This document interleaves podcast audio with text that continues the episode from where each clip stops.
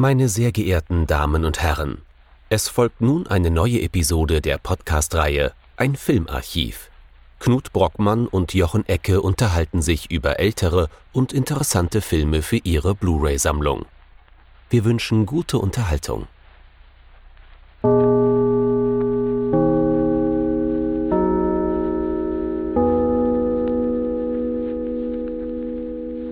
Hallo Knut. Hallo Jochen und hallo liebe Zuhörerinnen und Zuhörer zu einer neuen Folge von unserem Filmarchiv. Der Noah-Wember hat uns noch immer fest im Griff eigentlich ja auch ohne den Wember. Also Noir hat uns ja immer wieder fest im Griff, ähm, was einfach damit zusammenhängt, dass es eine so spannende Zeit ist, in der die meisten Filme entstanden sind, die hm, heutzutage als Film Noir bezeichnet werden. Und einer dieser Filme, mit dem wir uns heute beschäftigen, da kann man schon darüber reden, ist das überhaupt ein klassischer Film Noir oder nimmt er nicht extra andere Abbiegungen? Und warum wir uns die Frage stellen, das wird jeder wissen, wenn ich den Regisseur erwähne. Das ist Otto Preminger, der natürlich so seine ganz eigenen Wege genommen hat. Was haben wir uns denn angeschaut, Jochen? Es geht nicht um einen von den großen Preminger Noir-Klassikern. Also so Laura ist ja immer das, was so standardmäßig zitiert wird. Ne? Wir wollen heute mal reden über Faustrecht der Großstadt aus dem Jahr 1950. Der hat im Englischen den wesentlich schöneren Titel. Wobei, man kann darüber diskutieren, Where the Sidewalk Ends. Ja, natürlich in der Gosse. Ähm, aber Faustrecht der Großstadt, ob da jemand zu viel vorher John Ford geguckt hat und dann gemeint hat, das müsste es doch jetzt auch mal für die Großstadt geben, dieses Faustrecht? Ich habe so das Gefühl, dass das halt einfach so ist, weißt du, was so aus Italien kam, das war dann immer Dollar, Sarg und Co. Ne? Und sowas hat es wahrscheinlich halt einfach in den 40er, ja, 50er ja, Jahren Das auch ist ja dann eher so 15, 20. Ach so, du meinst, mh, okay. Ja, ja, dass ja, man so auch ja. so seine Sätze da hatte. Und ganz ehrlich, es ist ja in der Phase, in der auch die großen Western entschieden, äh, erschienen sind. Mhm. Und da hat man sich vielleicht gedacht, na ja, komm, die Western, die kommen ganz gut an gerade. Dann haben wir das Faustrecht auch in der Großstadt. Äh, die Frage ist nur, ist da wirklich ein Faustrecht? Und ähm, ja, auch sonst ist dieser Film nicht gerade westernartig, was schon daran liegt, dass er natürlich an der Ostküste spielt, was ja historisch gesehen sozusagen so dieser, dieser Rückbau ist, ne, dass man in die Großstadt zurückgekehrt ist. Und äh, eigentlich ist ja das sozusagen der Punkt, der von Anfang an, in Anführungszeichen, zivilisiert ist. Wobei da sich die Frage stellt bei einem Thriller, kann das überhaupt noch zivilisiert sein?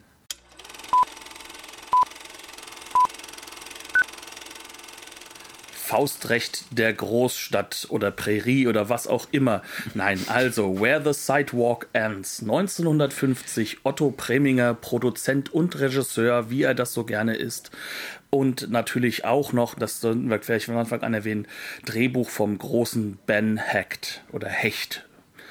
Und ja, Dana Andrews sogar vor der Kamera, was auch sehr, sehr passend ist zu dieser Phase.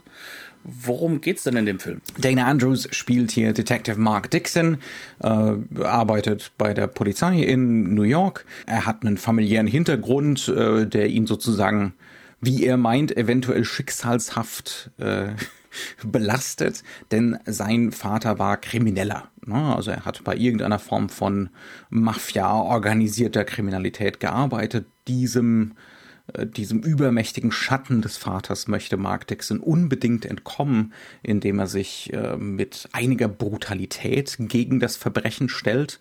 Also es scheint wohl so zu sein, dass er immer wieder sozusagen auch Beschwerden bekommt, ne, ähm, weil er äh, Verdächtige verprügelt ähm, und generell sehr unhöflich mit ihnen umgeht. Um genau zu sein, direkt am Anfang des Films äh, wird er einen Dienstgrad heruntergestuft, herabgestuft, weil er, äh, weil es in einer Woche zwölf Beschwerden gegen ihn gab. Und wir begleiten ihn dann bei seinem neuesten Fall, wie das immer so ist bei diesen K Kriminalfilmen, ne? Krimis. Äh, es, es, muss einen Fall geben. Ähm, und äh, bei diesem Fall geht es um den Mord an einem reichen Texaner namens Morrison. Der ist zu Tode gekommen in einem illegalen Spielsalon, geführt von einem gewissen Scalisi, Tommy Scalisi, gespielt von Gary Merrill. Ähm, den, das ist äh, ja, ein Krimineller, der auch schon mit äh, Mark Dixons Vater bestens bekannt war. Ähm, und es ist sozusagen die Nemesis, der, der Todfeind von, äh, von Mark Dixon. Den will er zur Strecke bringen, aber er schafft es einfach nicht. Und er, er wittert hier seine Chance, ne, den jetzt endlich mal hinter Gitter zu bringen. Ähm, er wird dann abgeordnet, ein, einen möglichen Täter äh, für diesen, für diesen Mord an dem, an dem texanischen Millionär, glaube ich sogar, äh, zu interviewen. Er fährt hin, trifft den dort an in seinem ärmlichen Zimmerchen. Der gute Mann heißt Kenneth Payne, ist hochdekorierter Kriegsheld, aber down on his luck, wie man an der äh, enormen Ärmlichkeit seiner Unterkunft feststellen kann. Die beiden geraten aneinander. Ähm, Mark Dixon ist ziemlich überzeugt davon, dass er nicht der Täter ist. Er will nämlich, ne, er hat den starken Wunsch danach, dass Scalisi direkt verantwortlich ist für diesen Mord. Ähm, und ja, die beiden geraten aneinander. Es gibt, es kommt zu einer kurzen Prügelei. Am Schluss liegt Kenneth Payne am Boden und er ist tot. Er hatte eine Silberplatte im Kopf von einer Kriegsverletzung und er ist halt unglücklich gefallen. Es war keinesfalls Mark Dixons Absicht, ihn umzubringen, ähm, sondern ihn nur ruhig zu stellen und da liegt er nun und er ist tot. Und Mark Dixon entscheidet sich aus anfangs nicht vollkommen klaren Gründen, dieses Unglück, es ist kein Mord, es ist maximal Totschlag zu vertuschen. Also er entsorgt die Leiche, ähm, er legt falsche Fährten, und so weiter und so fort. Und der Film handelt nun für den Rest der Spielzeit davon, wie dieses Fehlverhalten Mark Dixons dann doch eventuell wieder ans Tageslicht kommt. ähm, ja, und dann gibt es natürlich noch die Gene Tierney-Figur, äh, die spielt hier eine gewisse Morgan Taylor. Äh, die wird uns bekannt gemacht einerseits als ähm, es ist alles sehr kompliziert. Ne? Man, man merkt es. Die Handlung ist durchaus komplex, gerade für 90 Minuten. Ähm, die wird uns, die treffen wir zuerst an diesem Spieltisch in diesem illegalen Casino, in dem der Texaner umkommt. Da ist, da ist sie der Lockvogel für den Texaner, damit er so lange am Spieltisch bleibt, äh, bis er mal verloren hat, äh, weil er gerade eine ziemliche Glückssträhne hat. Und äh, später begegnen wir sie ihr wieder als, äh, ja, das ist die Ehefrau von Kenneth Payne. Die beiden leben zwar getrennt, sie sind aber noch verheiratet. Ähm, und dummerweise wird dann ihr eigener Vater zum Hauptverdächtigen in dem Mord an Kenneth Payne, ähm, weil der in der Nacht auch bei ihm war, um ihn zu verprügeln, weil er seine Tochter geprügelt hat. So. Ja, und da kommen wir schon. Irre kompliziert und es ist auch noch komplizierter. Und ähm, da sehen wir diese Meisterschaft auch von, von äh, Ben Hecht, von dem Drehbuchautor, des Drehbuchautors. Äh, er, dem, dem gelingt es, diese, diese komplexen äh, Verflechtungen und Verbindungen zwischen den Figuren mit einer unglaublichen Präzision und mit einem wahnsinnigen Tempo vor uns auszubreiten ähm, das ist wirklich irre. Ich glaube, der Mann hat über 160 Autorencredits auf IMDb. Das ist wirklich einer der ganz großen des klassischen Hollywoods. Und hier sieht man es wieder an der äh, wirklich it's an impeccable construction. So ja. sagt man so schön, ja. Und mhm. ähm, was halt wichtig ist, es soll ja auch komplex sein.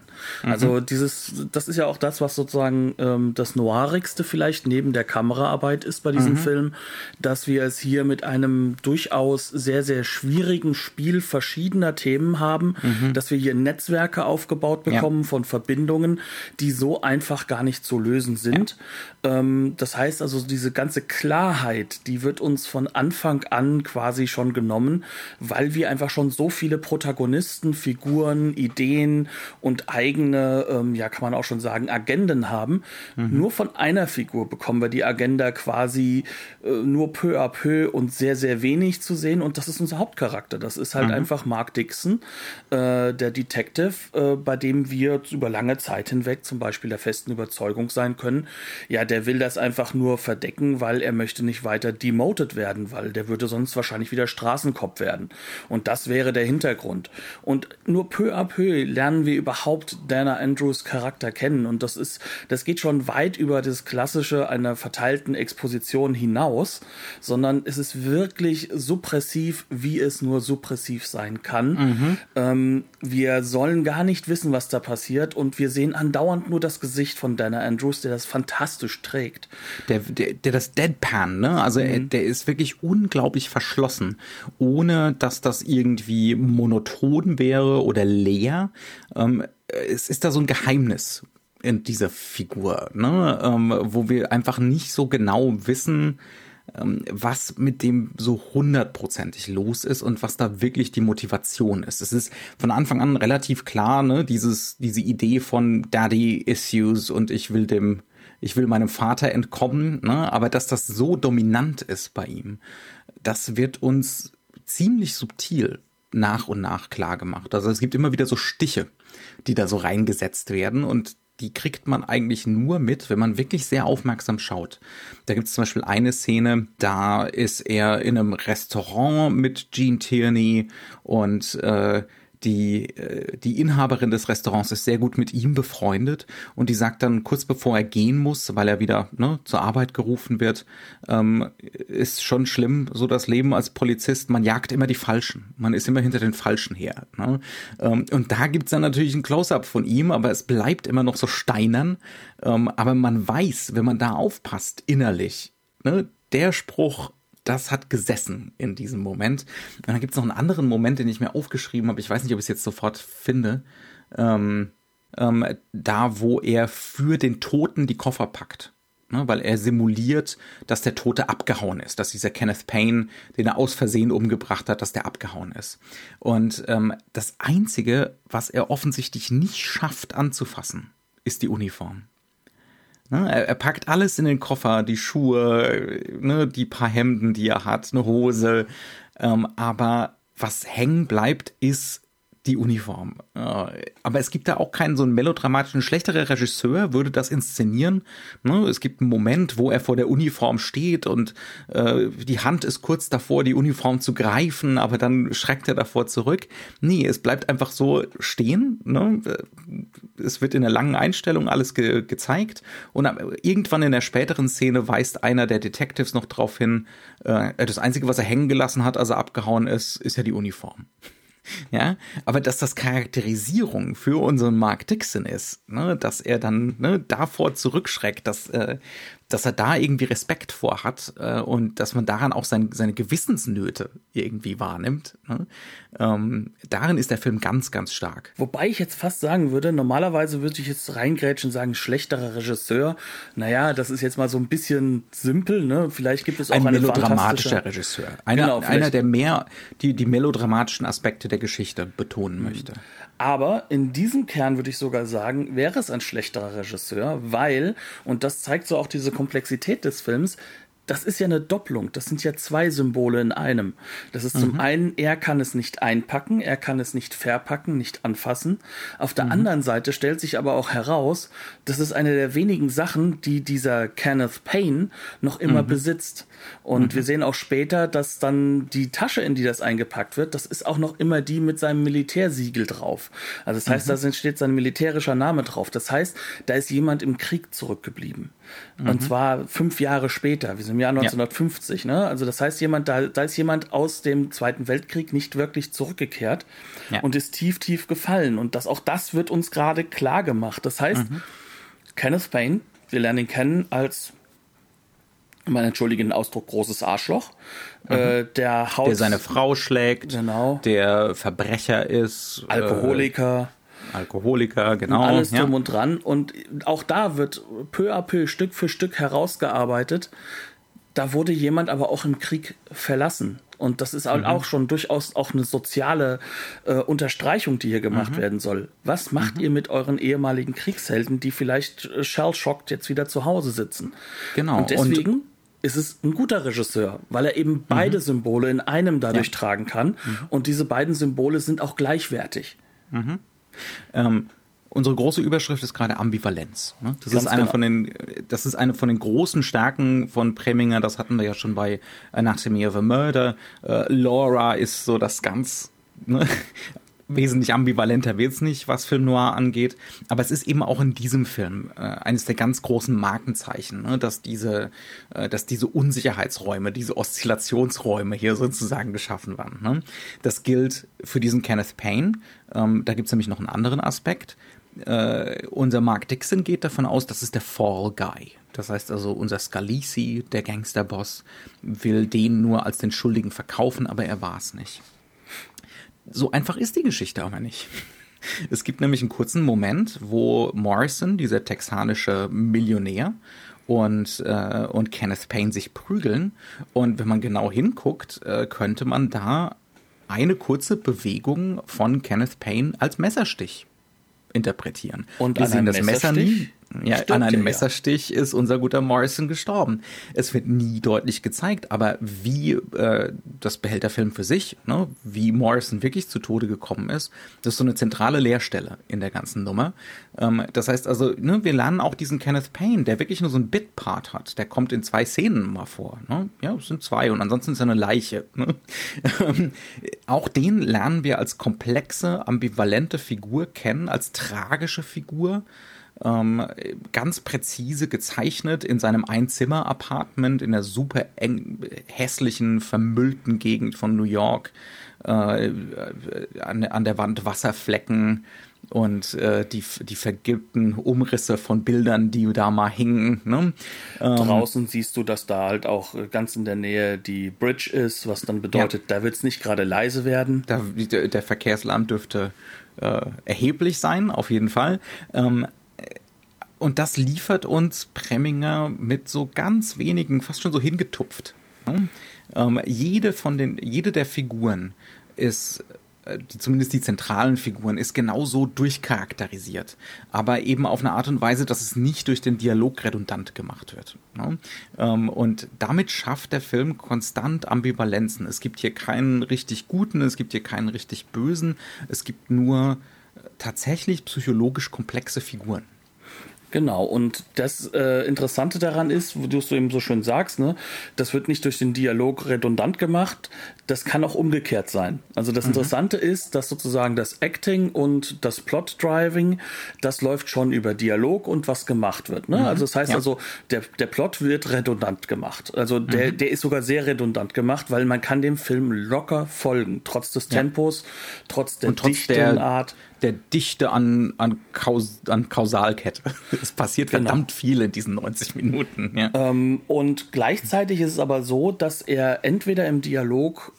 oder im Schauspiel oder eben halt auch in der Inszenierung des Raums immer wieder hingeht und uns da dann diese anderen Tupfer setzt. Also da, mhm. da wird er dann nicht, äh, man kann nicht sagen ambivalent, aber mhm. da setzt er die Punkte so, dass wir ins Interpretieren kommen und wir müssen die Punkte zusammenbringen. Das mhm. Interessante mhm. ist aber, dass der Plot uns dazu ja auch hinreißt. Wir sollen die Dinge zusammenbringen, weil wir verstehen Dana Andrews Charakter nicht. Wir verstehen auch äh, die Morgan Taylor Figur, also Jean Tierneys Figur, nicht komplett. Die Frau ähm, hat vor drei Monaten Schluss gemacht. Warum ist mit sie Kenneth Payne. mit Kenneth mhm. Payne? Warum ist mhm. sie trotzdem als Lockvogel da drin? Sie mhm. erzählt sogar, dass sie das mitbekommt in dem Moment, in dem sie sich mit, mit ihm zum Essen trifft. Warum macht sie weiterhin mit? Sie sagt mhm. dann halt einfach auch, naja, weil ich fühlte mich dann doch noch irgendwie, ich fand das so traurig und ich wollte ihm helfen, sozusagen, ne? Aber dann gibt es weiterhin noch eine Szene, in der äh, ihre Kollegin äh, ihr nochmal ins Gewissen redet, dass sie ja andauernd zu ihm zurückkehren würde. Das heißt mhm. also, auch da werden uns immer wieder neue Punkte gesetzt, dass diese Figuren dann doch spannender und interessanter werden und halt aber auch nie hundertprozentig greifbar. Das heißt mhm. also, wir haben es dort mit vielen Rollen zu tun, die nicht unbedingt die Wahrheit sagen, die suppressiv mhm. agieren, auch gar nichts mhm. erzählen, die teilweise auch ähm, gegen das, was vorher als Regel für sie geschaffen wurde, plötzlich agieren. Und, und all das ähm, dient nur dazu, uns immer wieder dazu zu bringen, uns neu zu positionieren und vor mhm. allem selbst subjektiv einzugreifen in diese ganze Geschichte. Das heißt, uns selbst abzugleichen. Mhm. Und äh, das Interessante ist da eigentlich, wie der Film das durch seine Art und Weise der Erzählung macht, durch seine Kameraarbeit, durch aber auch das, was er Noir-Motivik übernimmt und mhm. was er halt nicht übernimmt. Und wie er Noir-Motivik kommentiert, ne? also die simpleren Noir-Geschichten. Da ist er ganz ähnlich zu äh, The, The Big Heat von Fritz Lang. Der hat ja auch eine ähnliche äh, eine ähnlichen Protagonisten, ne? diese, diese der, diese Anger-Issues, ne, die, mhm. die da so im Raum stehen. Ähm, mir fällt, da zum, mir fällt da ein Beispiel ein, wie der Film mit den 1950 schon genrehaften Strukturen umgeht. Es ist noch nicht komplett ne, genrehaft, aber der Film weiß schon, was er ist und was er tut. Äh, das kann man auf jeden Fall sagen. Ich würde da mal rausnehmen, den Moment, in dem ähm, äh, unser Mark Dixon den Kenneth Lonergan aus Versehen umbringt. Ja? Ähm, das den ist Mr. Payne, der sterben muss. Den Mr. Payne, ja. Ähm, Kenneth Payne. Ähm, das ist inszeniert erstmal als ganz normale Film-Noir-Schlägerei. Das ist eine Standardszene im Film Noir mit ganz präzisen Schuss-Gegenschussaufnahmen, präzise äh, choreografiert in diesem Moment. Und dann kommt es zu dem letzten, zum K.O.-Schlag, auch ganz typisch, ne, weil unser Noir-Protagonist äh, in bester Raymond Chandler-Tradition weiß sich zu wehren. ne? Und dann gibt es eine Untersicht von ihm ähm, und, äh, und Kenneth Payne über die Schulter im selben Frame äh, und dann kriegt er noch eine aufs Kinn und kippt um und die Prügelei ist vorbei. Normalerweise würde der jetzt benommen am Boden liegen oder, ähm, oder halt bewusstlos am Boden liegen. Ne? Das wäre die Konvention. Ähm, aber plötzlich verlässt die Kamera diese, diese präzise Kadrierung, diese Untersicht auf Mark Dixon und wendet sich so fast schon suchend in Richtung Boden ja, ähm, off-frame, weil es einfach zu lange gedauert hat, bis da irgendwie ein Umschnitt kommt oder so. Wir warten und warten und warten und es kommt kein Umschnitt und dann mit, ne, das ist das, was du auch schon beschrieben hast, dass die Kamera sehr gerne mal so eigentlich so dieses Fragen des Zuschauers ist, ne, und für den Zuschauer Fragen beantwortet, ähm, an, und dann gibt so ein Tilt, halb Schwenk, halb Tilt, äh, nach unten und uns wird plötzlich klar, der Typ ist tot. Und das wird uns dadurch klar gemacht, dass eben diese präzise Kadrierung plötzlich wegfällt. Ne, dass plötzlich hier die, die Erzählung, ne, also dieses, dieses Standardfilm-Noir-Muster in sich zusammenbricht. Und das erzählt Otto Preminger eben auch dadurch, dass äh, die Kameraerzählmuster kollabieren, sozusagen. Ne? Und solche Momente, solche Momente gibt's immer wieder, wo er ähm, einerseits das Genremuster nutzt, und uns dann so den Boden unter den Füßen wegzieht, um, äh, um einen Schockmoment zu schaffen, um einen unerhörten Realitätseffekt zu schaffen. Ne?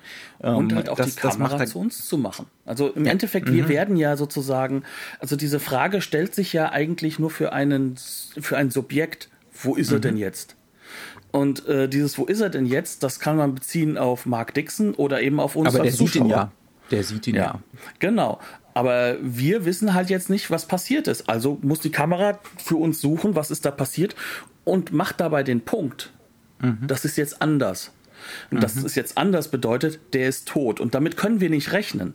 Also ja. im Endeffekt ist das eine normale Prügelei, da stirbt niemand. Also vor allem in Hollywood nicht. Mhm. Aber hier ist es dann halt wirklich so, dass ohne dass es irgendwo gezeigt wird in einer Nahaufnahme oder sonst was, ähm, der halt so fällt, dass bei ihm ein Metall, äh, eine Metallsache in seinem, in seinem Kopf halt einfach. Er hat eine Silberplatte im Schädel und damit stirbt er halt. Also mhm. man könnte fast von einem Unfall reden. Das ist kein das gewollter ist Mord. Ja, ja. Das ist kein gewollter Mord. Aber wir sehen dann halt auch, dass dieser Kampf plötzlich vorbei ist. Wir sind selbst verunsichert, was ist da passiert. Und wir sehen dann, wie halt eben Mark Dixon, äh, Dixon darauf reagiert und er will es vertuschen. Und da fragen wir uns gleich von Anfang an, ja, warum ruft er nicht einfach an? Beziehungsweise er wird ja sogar angerufen, er könnte es einfach sagen. Mhm. Warum macht er das Ganze nicht? Und im ersten Moment, dadurch, dass das halt eben storytechnisch sehr, sehr nah ist, denken wir, naja, gut, dann wird er nochmal demoted werden. Ne? Er und will nicht will wieder nicht. degradiert werden. Ja. Ähm, und die Komplexität seiner Figur wird erst später deutlich. Das ist übrigens genau das gleiche mit Kenneth Payne. Der wird erst posthum komplex, der Charakter. Mhm. Ähm, aber die Kamera macht das ja nicht nur einmal, sondern die macht das andauernd. Zum Beispiel, wenn. Mhm. Es ist ein Film der langen Einstellungen. Das ist ein Film, äh, der besteht, ich würde mal sagen, zu 60, 70 Prozent aus Plansequenzen, die man nicht als solche wahrnimmt. Was einfach daran liegt, dass er äh, die klassische Mise en scène wirklich ähm, extrem auch benutzt. Das heißt also, mhm. wir haben eine andauernde Veränderung der Konfiguration der Figuren zueinander. Manchmal durch eine Kamerafahrt, durch eine Veränderung der Kamera, manchmal mhm. auch einfach durch die Figuren selbst. Ja, ähm, so ins Close-Up laufen, das macht er sehr gerne. Genau, solche Elemente. Aus so einer halbnahen oder sogar aus einer totalen in Close-Up gehen. Ja. Versuch von viel Tiefenschärfe ist da. Mhm. Das geht so weit, dass der Film halt auch in den Außenaufnahmen klar machen möchte, er ist in New York, was bedeutet, dass dann plötzlich äh, der Hintergrund vollkommen aufweicht im Vorgespräch. Mhm. Ich muss dazu sagen, ich habe den Film das erste Mal gesehen. Ähm, habe ich dann äh, gemeint, so, ja, ja, diese Szene, äh, die ist ja im Studio wahrscheinlich gedreht äh, und diese Szene hier, die ist nicht im Studio gedreht, sondern das ist, ähm, das ist so weggesuppt, das muss das real sein. Und dann hast du so schön gesagt, ja ja, nee, das war jetzt äh, eine Rückpro im Studio. Also solche Dinge passieren da andauernd und mhm. dieses Wegsuppen ist eigentlich auch schon für Hollywood sehr, sehr unüblich. Mhm. Ähm, selbst für Noir-Filme, die sich ja also einiges rausnehmen. Vielleicht ein bisschen, ein bisschen Erklärung dazu. Also 1950 ist es tatsächlich noch so, dass es mit den bestehenden Kameras relativ schwierig ist, Nachtaufnahmen zu machen. In, in, äh, an realen Orten weil man dazu Unmengen an Licht braucht. Das heißt also in den meisten Fällen, wie hier, wenn man es dann versucht, dann kann man Vordergrund und Mittelgrund beleuchten aber wenn das so eine Straßenszene ist in die Tiefe, dann sieht man nur noch einzelne Lichtpunkte und vielleicht mal ein Auto, das sich bewegt, aber es, es, es fällt unglaublich ab. Also es, man hat dann fast keine Kontraste mehr nach hinten. Das ist das, was wir meinen mit Wegsuppen. Deswegen machen es die meisten Regisseure nicht. Ne? Deswegen drehen die meisten solche Sachen 1950 äh, immer noch mit Rückpros, äh, immer noch äh, im Studio. Aber Preminger will auf die Straße. Der nimmt das einfach in Kauf. Und er will, dass man das aber auch dann nicht erkennen kann. Deswegen suppen mhm. bei ihm auch die Rückpros weg. Und zwar bewusst, die werden extra so aufgenommen. Mhm, mhm, ähm, was aber das Zentrale ist, ist äh, an dieser Stelle, und wir kommen so ein bisschen ab, äh, vom Track ab, es tut mir leid, ähm, das, was er da macht, ist im Endeffekt, er sorgt dafür, dass wir immer wieder eigentlich lange mit diesen Mise-en-Scène-Elementen arbeiten können und dass er durch die Konfiguration von Figuren, von Raum, aber halt auch durch die Art und Weise, wie das Ganze beleuchtet wird, sehr noirig, mhm. mit vielen Lichtschattenspielen, äh, Spielen, mit, mit sehr viel viel äh, nuancierten Ausleuchtungen. Ähm, Kameramann ist Joseph Lachelle, der auch ganz viele von den Billy Wilder Klassikern gemacht hat. Also auch einer der ganz, ganz großen. Mhm. Ähm, und, und das, was wir dort an dieser Stelle dann halt eben mitbekommen, ist ein Realismuseffekt, der einfach dadurch entsteht, dass wir die ganze Zeit bei diesen Figuren bleiben. Unbewusst. Ne? Das ist nichts mhm. Bewusstes, was da passiert.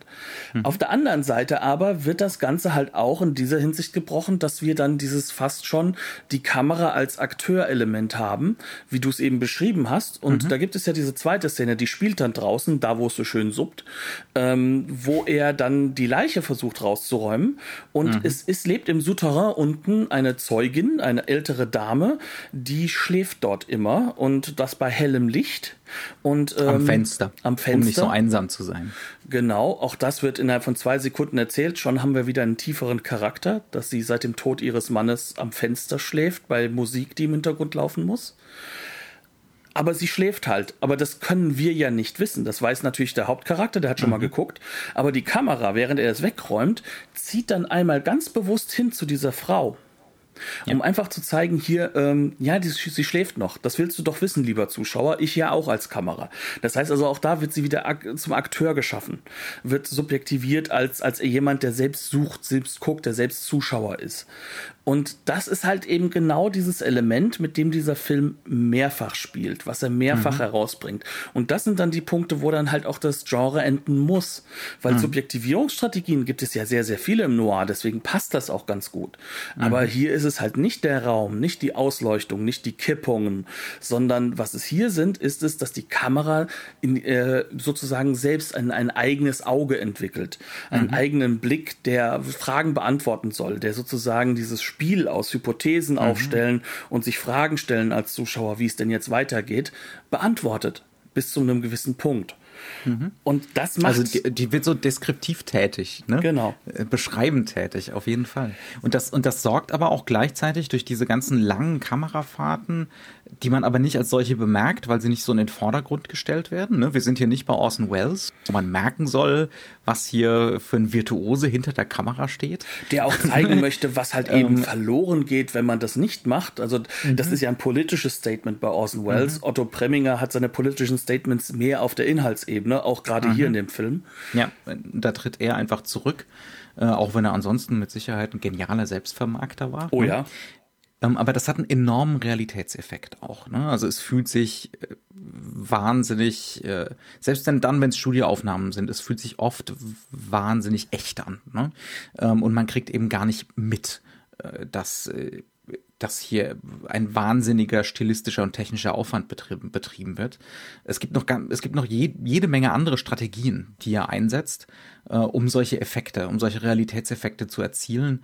Ähm, das sollte man vielleicht auch noch mal ganz kurz drüber reden. Ganz viele von den Noir-Regisseuren aus dem klassischen Noir haben ihre Arbeit nicht als romantisierend oder ästhetisierend wahrgenommen. Das liest man immer wieder in Interviews. Es ging uns darum, was eisenhart Realistisches zu erzählen. Ja, und dann guckt man auf die Bilder und denkt sich, sag mal, spinnst du, wenn ich hier die ganzen harten Kontraste und die extrem aufwendige Aus, äh, Ausleuchtung und so mir angucke? Aber das Ziel war ganz häufig äh, der, der Effekt von was Realem von ne, weil es sich ja aus, dem, aus der Norm des Hollywoods rauslöst. Das muss ja. man dazu sagen. Mhm. Also man muss das aus der Norm heraussehen. Was ja. sind die anderen Filme? Was sind die anderen ja. Aspekte? Extrem Und, künstlich. Ne? Das, was parallel produziert wird, hat eine enorme Künstlichkeit. Haben natürlich auch diese Noir-Filme, aber halt ne, auf eine ganz eigene und ganz ganz neue Weise. Naja, ganz neu nicht. Ne? Expressionismus etc. Ähm, mir fällt da zum Beispiel ein als weitere Erzählstrategie, die jetzt weniger was mit Bild zu tun hat. Es gibt zum Beispiel Beispiel ein paar radikale Attachment-Wechsel. Also wo, wo wir plötzlich nicht mehr Mark Dixon verhaftet sind, sondern Mark Dixon entweder in den Hintergrund tritt und stattdessen das Prozesshafte von diesem äh, Ermittlungsprozess an, an den beiden Morden, ne? irgendwann sind es ja zwei, weil dann rauskommt, dass äh, Kenneth Payne tot ist. Ähm, plötzlich ist er im Hintergrund oder er verschwindet ganz. Zu Anfang des Films haben wir zum Beispiel einen Moment, da begegnet äh, Dixon mit seinem Partner im Auto einem Kleinkriminellen auf der Straße, ne, hält kurz an, sagt hier, ne, schlimmer Finger, äh, lass mal bleiben. Ja? Also, äh, und, dann, und dann kriegen wir diese ganze Sequenz mit dem, äh, mit dem texanischen Million Millionär zu sehen, in Abwesenheit des Protagonisten. Äh, und dann erst kehren wir zu Mark Dixon zurück. Oder es gibt immer wieder Momente, wo wir auf der Polizeistation sind und es gibt ein Gewusel, äh, der Chef der Polizei da, äh, übrigens gespielt von Karl Malden, äh, ist mal kurz äh, im Zentrum, ne? Und dann verschwindet mal, dann steht Mark Dixon irgendwo einfach im Hintergrund rum. Ne? Äh, definitiv nicht mehr der Protagonist. Ähm, also da ist, da ist unglaublich viel am Laufen hier. Ähm, und es lohnt sich, Film Noir sich auch mal auf mit diesen Augen anzugucken, eben nicht äh, aus diesen seltsamen, mit diesem seltsamen Sin City Blick, ne, der maximalen Ästhetisierung, sondern dass hier auch ganz häufig äh, für ein Publikum was ganz anderes erfahrbar gemacht werden sollte und ein damaliges Publikum das eben auch so wahrgenommen hat. Ne? Also manchmal geht es gar nicht so sehr um die Ästhetik an sich, Sprich also um, um diese Situation, dass das ästhetisch jetzt aussieht, sondern es geht darum, was will die Ästhetik erstmal ausweisen. Ne? Mhm. Und das heißt also, sie will im Durchschnitt etwas ausweisen, wie zum Beispiel eine realistische Rückbindung an eine Welt, die gerade wahrgenommen wird. Mhm. Die Shell, äh, nehmen wir mal nochmal Kenneth Payne, ne? Shell-Shocked äh, Trooper sozusagen aus dem Zweiten mhm. Weltkrieg. Was haben wir mit dem gemacht? Wie ist der wieder in unsere Gesellschaft eingebunden worden? Ja. Wie gehen wir mit den Männern und ihren Gewaltsituationen, die sie alle in ihrem haben. Gewaltpotenzial, ne? genau. alles tickende Zeitbomben in diesem Film. Genau, weil sie, weil sie ja eben halt wohl auch und das wird an diesem Pain dargestellt, ja mit dem Krieg halt auch mit Gewalt konfrontiert waren als etwas, was notwendig ist. Hm. Ähm, wie gehen sie damit um? Auf der anderen Seite sind es aber auch, wie gesagt, solche Strategien, die einfach visueller Natur sind, die, die uns auch wiederum da klar machen sollen, ähm, das ist jetzt nicht wie sonst. Also nimm dir zum Beispiel dieses Beispiel, was wir vorhin hatten, mit ähm, wie stelle ich Nacht dar, ich lasse es wegsuppen.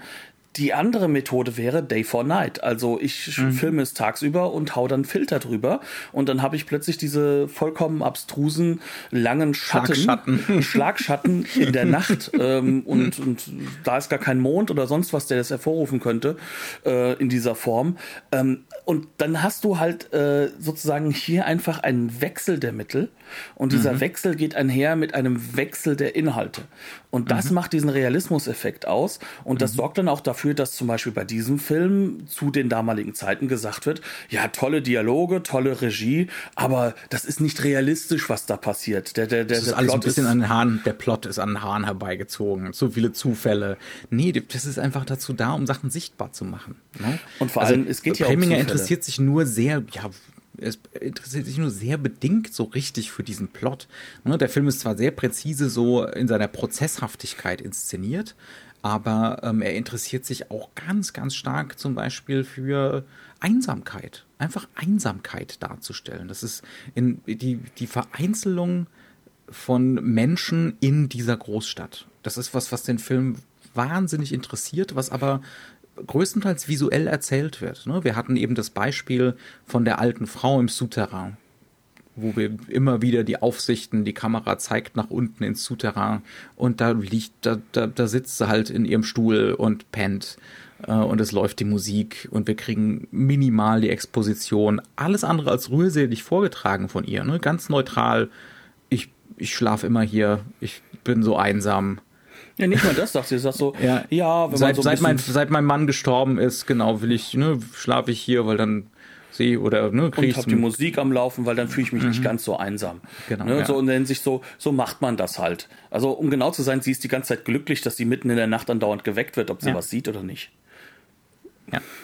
Und da sehen wir sie immer wieder, zum Beispiel auch in dieser Sequenz, wo ähm, unser Protagonist die Leiche wegbringen will. Ähm, da fährt die Kamera erstmal mit ihm an ihr vorbei. Er guckt runter, schläft sie auch tatsächlich. Ne? Und dann kommt er wieder da aus dem Haus raus und es gibt so eine, so eine Klimaschleuse äh, in diesem Haus, äh, wo er dann kurz verharrt. Und wir sehen ihn von außen. Die Kamera ist so am Fuß der Treppe hoch zum Haus rauf. Und ähm, er muss da kurz verharren, weil irgendwie, ich weiß es gar nicht mehr, ob ein Auto vorbeifährt oder dergleichen. Ne? Er versteckt sich in dieser Klimaschleuse, wie auch immer man das nennt. Und er sieht halt mehr oder weniger genauso aus wie alte Frau, die wir die ganze Zeit da durchs Fenster gesehen haben. Ne? In ihrer Butze, klein, abgeschlossen, in der Zelle. Und dieses Zellenmotiv, das wiederholt sich auch ständig. Wir haben zum Beispiel den Raum, in dem die Polizisten übernachten, ne, wenn sie mal wieder eine Nachtschicht einlegen mussten oder an einem Fall dran sind, äh, weswegen sie nicht nach Hause können und dann ne, legt man sich halt zwei, drei Stunden hin. Ähm, und das ist auch inszeniert als Gefängnis, inklusive Gitter vorm Fenster. ähm, und ja. den Pin-Ups über dem Bett, so als mhm. ob das sozusagen die einzige persönliche Space ja. ist, den man hat. Also mhm. das soll ein Gefängnis sein. Und dann kommt noch hinzu, dass wir es dann natürlich mit einem Charakter zu tun haben, wo wir immer wieder dann merken, dass der den Abgleich zu seinem Vater macht, wo wir ganz am Ende dann halt auch sogar erfahren, dass er sich versucht hat, aus dem Gefängnis rauszuschießen und deswegen gestorben ist. Das heißt also, ist denn wirklich dieser Wechsel da oder sind das alles Abgleiche der Ähnlichkeit? Und das mhm. ist, glaube ich, etwas, was diesen Film halt auch ganz besonders macht, dass diese, diese klassische Doppelgänger-Motivik hier ähm, eine Dreifachgänger, eigentlich alle Figuren, genau, es, es, betrifft eigentlich alle Figuren. Die sind genau, alle gleich einsam, die haben sich alle gleich schuldig gemacht, ne? die sind alle gleich bedauernswert, alle gleich gefangen. ja, ja. Und ja. sie sind auch alle und, und sie sind auch alle so gestaltet, dass sie sich selbst ähnlich werden. Also wir mhm haben das mit Dana Andrews, der am Anfang äh, äh, ja sozusagen den, den Toten spielt, den Kenneth Payne, da auch dann so ein äh, Er verkleidet ja, sich, er ne, verkleidet um, um sich. die Spur zu verwischen. Ja. Und das bedeutet auch, dass er ja so, so, so ein Tape, was sozusagen über eine Wunde gelegt ist, in seinem Gesicht halten muss. Mhm. Und später im Film bekommt er dann sogar das richtige Tape, weil er selbst mhm. nämlich verprügelt wurde.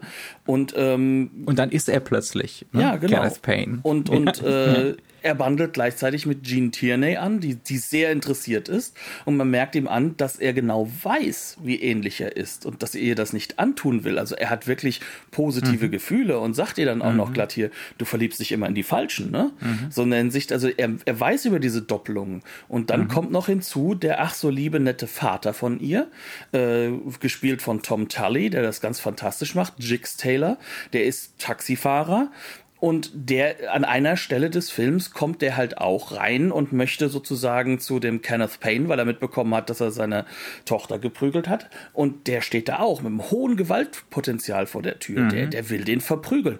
Im aber das ist der liebste Mensch im ganzen Film. Das ist der liebste Mensch im ganzen Film. Aber an dieser Stelle tickt der halt genauso aus. Und der hätte im Endeffekt wahrscheinlich Payne genauso umgebracht. Aus mhm. Versehen. Mhm. Und er wird diesem Ganzen dann ja auch sozusagen, es heißt dann ja auch, er sei es gewesen, weil natürlich der Polizist kann es ja nicht sein und die Wahrscheinlichkeit ist so gering. Mhm. Aber auch da ist eine Doppelung da. Auch der Vater, Jix Taylor, ist eine Person mit Gewaltpotenzial, obwohl er so ein mhm. netter Kerl ist. Der mhm. lügt halt gerne mal und erzählt, wie viele reiche Leute er doch fahren würde. Also Reinheitsfantasien finden in dem Film nicht statt. Definitiv nicht.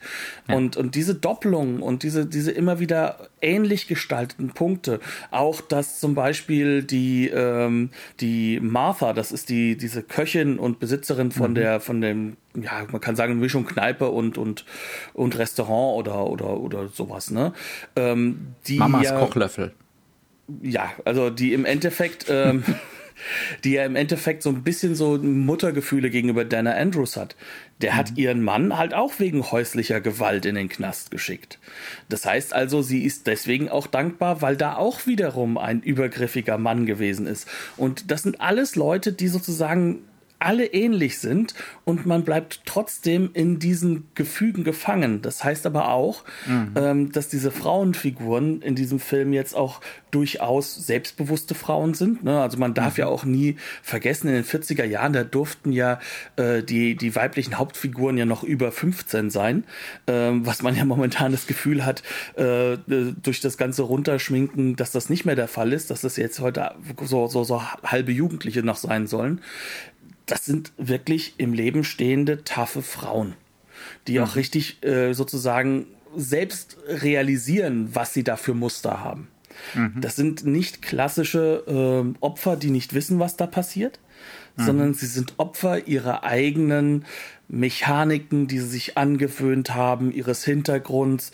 Und da kann man dann schon sagen, ein Jix Taylor ist halt einem Kenneth Payne oder einem Mark Dixon ähnlicher, als mhm. es im ersten Moment halt wirkt. Mhm. Und das macht der Film die ganze Zeit, diese Doppelungen hintereinander hängen mhm. und uns immer wieder klar zu machen, fast alle dieser Figuren sind so. Und was, was ist das Einzige, was sie, was sie sozusagen zusammenbringt? Mhm. Die Einsamkeit durch die Großstadt. Und ja. da ist es auch egal, ja. ob ich jetzt Bösewicht oder Guter bin. Mhm. Und diese Ambivalenz, diese noirsche Ambivalenz wird dadurch noch höher getrieben. Jetzt könnte man fast meinen, das ist dann auch so das, wo er wirklich klassisch Noir ist, in dieser, in dieser äh, fast aristotelischen Schicksalshaftigkeit. Aber ist er nicht wirklich, ne? also auch das konter, konterkariert er. er. Genau, also das könnte man genauso sagen. Der Film heißt Where the Sidewalk Ends und in, das soll man dann zu Ende führen mit nämlich in der Gosse.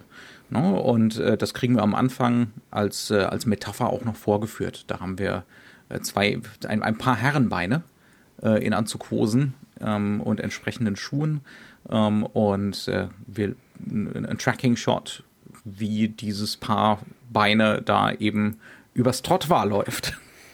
und am Ende landen wir in der Gosse. Ne? Ähm, und damit will der Film das, das könnte man ja so als Foreshadowing, ne? als, als Ahnung dessen, wie das Ganze endet, äh, lesen, was ja sehr, sehr typisch für Noir wäre. Ne? Es endet allein, in, dass es wieder es mit, mit dem Tod beginnt. Genau, es endet mit dem Tod oder es endet eben in der Gosse. Aber ähm, da endet der Film eben nicht. Ja, und das könnten jetzt manche lesen als angepapptes positives Ende. Äh, sollte diese Mark Dixon-Figur nicht am Ende passenderweise sterben, aber das passt über oder oder ne, in, in äußerst desolatem Zustand enden, eben in der Gosse. Ähm, aber diese, dieses Foreshadowing am Anfang ist unzuverlässig. Weil also es halt auch nicht passen spielt würde. mit unseren Erwartungen an das bereits Genrehafte ne, in diesem Film. Ähm, aber es passt überhaupt nicht zur Textur des Films. Und halt auch zu dieser Figur Mark Dixon. Weil, mhm. wie gesagt, wir, wir kennen ihn ja nicht. Deswegen denken ja. wir ja auch, dass es dahin landen muss. Und ja. wir kennen ihn auch nach zwei Dritteln des Films übrigens nicht. Ne? Mhm. Also das dauert schon 70, 80 Minuten, bis wir ja. so ein bisschen den Griff drauf kriegen, wer er wirklich auch ist. Auch weil Preminger und Dana Andrews eben Melodrama verweigern. Genau, und, und halt emotionale halt Eindeutigkeit und so findet hier nicht statt. Ja. Und sie bringen uns immer wieder in diese Situation, dass wir ihn lesen sollen und äh, dann verbietet uns Dana Andrews Schauspiel, ihn eindeutig zu lesen, sondern da kommen mhm. immer neue Nuancen, die wir unterschiedlich ja. lesen können. Und ähm, es wird unglaublich damit gespielt, wann sagt er denn jetzt endlich, dass er es war. Ne? Also es gibt mhm. sogar eine Sequenz, wo er dann zusammengeschlagen bei äh, Jean Tierney endet in ihrer Wohnung und dann sich nur fragt, warum bin ich eigentlich hier hingekommen? Und ähm, sozusagen dann damit spielt, dass mhm. es ihm doch jetzt gar nicht mehr in den Kopf kommt, dass er sich eigentlich hätte da jetzt, sag ich mal, outen können als derjenige, der sozusagen die Schuld auf sich getragen hat. Aber Übrigens, ja, ich habe deinen Mann umgebracht. Ja, aber da jetzt alle irgendwo irgendwie schuldig sind in diesem Film, ne? Mhm. Und bei ihm das halt noch, noch viel ambivalenter ist, zu wissen, was ist denn jetzt nun wirklich das, mhm. das große Problem. Hat er nicht ja. da wirklich auch einen Killer umgebracht, was übrigens nie aufgelöst wird, wer jetzt wirklich ja. der Killer vom ja. ersten Mord war. Mhm. Ähm, dann hast du halt einfach diese, diese Situation, in der ähm, das Noirsche, äh, dieses, dieses Downfall-Element nicht funktionieren kann.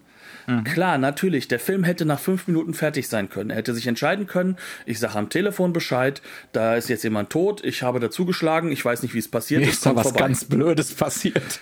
ja, dann das, das Einzige, was passiert wäre, höchstwahrscheinlich wäre dann sozusagen, ja, er kriegt ein paar auf die Finger gehauen, aber das mhm. kriegt man ja schon vertuscht als Polizei. Nichts ist schlimmer als, als ein Polizistenmörder, also als ein mörderischer Polizist so rum, neben dem Polizistenmörder. Und deswegen wäre das ganze Thema dann vorbei. Aber äh, das, das, das, das äh, haut halt nicht hin. Es haut auch übrigens nicht hin, dass der Bösewicht der Bösewicht sein soll. Scalisi mhm. behandelt eigentlich die ganzen Film über Mark Dixon in der Form, als er was sagen wollte, hier, warum immer ich? Lass mich doch einfach in Ruhe. wir haben doch gar nichts miteinander. Äh, mhm. ich kannte doch auch deinen Papa. Wir sind doch irgendwie wie Brüder, ne? So in der Ecke, mhm. ne? Ähm, ohne dass das ausgesprochen wird. Aber es wird immer klarer gemacht, so unterschiedlich sind die gar nicht. Mhm. Und, und der, der, der Scalisi weiß gar nicht, was ihm geschieht. Warum mhm. er diese, diesen Hass abkriegt. Aber er ist auch der Erste und Einzige, der Mark Dixon dann am Ende lesen kann. Ähm, der mhm. wirklich versteht, was in diesem Menschen da drin steckt. Ja. ja. Was ist der Faktor? Es darf nicht am Ende der Sprung in die Gosse sein. Mhm. Es darf nicht mhm. der große Fall wegen eines moralischen Fehlers sein, weil ja. dann müsste er der Einzige gewesen sein, der einen moralischen Fehler macht. Genau, und das, das stimmt ja einfach nicht in dieser Welt, die der Film konstruiert. Ne? Äh, und entsprechend endet der Film, ich glaube, wir müssen das gar nicht spoilern. Ne? Also der Film endet eben nicht mit, äh, mit, dem, mit dem Fall von Mark Dixon. Na, zu einem gewissen Grad, aber jetzt Ne? Er endet mit einer bewussten Entscheidung äh, und nicht äh, mit so einem schicksalhaften Moment, wo das ganze Lügengebäude halt in sich zusammenfällt. Ganz im Gegenteil, ähm, er hätte rauskommen können, aber er entscheidet mhm. dann, nee, ich will das nicht. Das mhm. heißt also, eigentlich geht es darum, dass da eine Figur zu sich kommt und äh, zu sich selbst steht. Ja. Also, das ist ja eigentlich das Gegenteil von einem Noir. Noir ist ein mhm. Film über den Fall einer Figur, die nicht mehr ja. ihr Leben im Griff hat. Und ich kann mich auch noch erinnern, als ich den Film das erste Mal so 2002, 2003 gesehen habe, ich war irritiert davon. Ich war von dem ganzen Film irritiert. Äh, ne? Also gerade, weil das Melodramatische fehlt, aber auch wegen des Schlusses, weil man sich da so. Man, man denkt sich, das ist doch jetzt hier nicht mehr Film Noir. Das ist ja. Das, das ist viel zu positiv. Aber es ist tatsächlich was, ähm, je länger man drüber nachdenkt, desto deutlicher wird's. Der ganze Film arbeitet darauf hin. Ja, und es ist auch nicht positiv. Also, um genau nö, zu sein, äh, der Film hat eine sehr, sehr äh, realistische, aber auch durchaus traurige Sicht auf Menschen. Mhm. Vor allem halt ja. auch um, auf das, was, was der Krieg aus den Menschen gemacht hat und was mhm. diese Großstadtgesellschaft, die ja. gar keine Gesellschaft ja. ist mehr, sondern eine Vereinzelung, was mhm. das aus den Menschen macht. Ne? Das sind so die Punkte, die, die, die da ganz, ganz groß im Vordergrund stehen. Mhm. Ja. Gut, ich glaube, wir haben das auserzählt. Glaube ich auch. Ganz genau.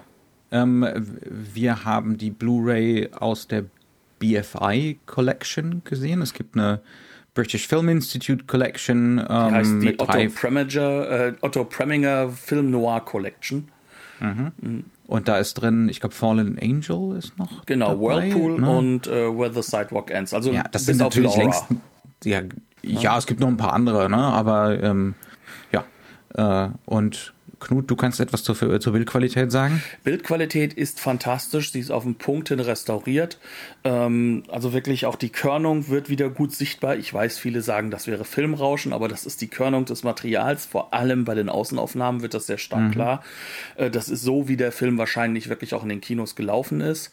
Äh, Tonqualität ebenso auf den Punkt hin was die Extras angeht, naja, also es ist auf jeden Fall ein super lange Guardian Lecture mit Otto Preminger äh, drin von 1972.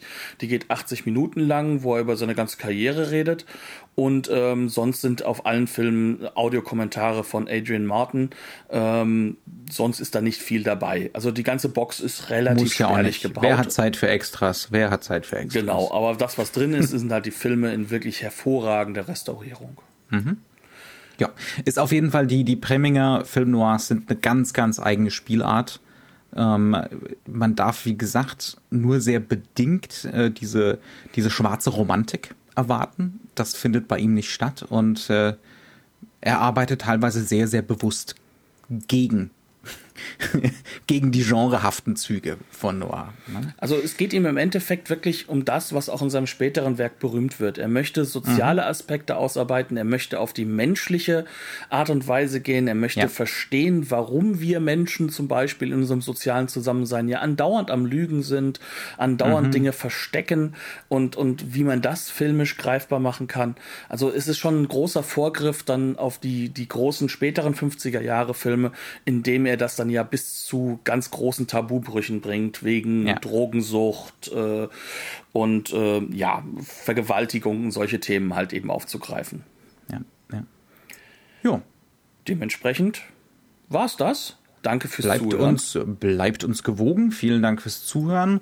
Und nächste Woche gibt es nochmal Noah. Ja. Das wird äh, dieses Jahr eine ganze Menge Noir werden, aber das ist doch auch gut so und schön so, denn eigentlich bietet diese Filmphase unglaublich viel und ich glaube, dass sie das heutige Kino wie kaum etwas anderes beeinflusst hat und dafür müssen wir nicht auf irgendwelche Comic-Verfilmungen gucken. ähm, ich, ich glaube, gerade so in Reihe sich einfach mal ein paar von den Filmen anzugucken, ähm, macht halt auch nochmal deutlicher das Serienhafte. Ja. Also wie diese Filme, die kann man nicht als individuelle Filme wahrnehmen, sondern man muss das wirklich so als Welle, als Serie wahrnehmen, wo alles sich gegenseitig kommentiert ähm, ne? Und erst dann wird das wirklich in seiner Komplexität richtig erfahrbar. Die schwarze Serie, wie sie auch genannt ja, wurde. Ja, und ja. das ist vielleicht auch dann die Entdeckung der französischen äh, Filmkritiker gewesen, die dann diese ganze Welle auf einmal abgekriegt haben. Mhm. Ähm, dass sie gemerkt haben, hier, da ist vieles, was zusammenläuft, aber wo auch Kommentare laufen, wo Regisseure unterschiedliche Handschriften hinterlegen. Und sich gegenseitig rezipieren. Ne? Und sich auch gegenseitig die Weltsicht entgegenwerfen. Das ist nicht mhm. eine Weltsicht, die da ja. kommt, sondern ja. es geht einfach jetzt um dieses realistische, in der wahrsten Sinne des Wortes, die Grittiness des Seins, des Sozialen, mhm. des Problematischen. Und, ja. und selbst dann, wenn es dann in diese Romantik hineingeht, ist das auch wiederum ein Kommentar darauf. Mhm. Ne? Und dementsprechend äh, macht es das umso spannender, sich mit Noirs zu beschäftigen. Absolut. Deswegen Hashtag Noirvember. Dann bis nächste Woche. Bis dann, macht's gut. Tschüss.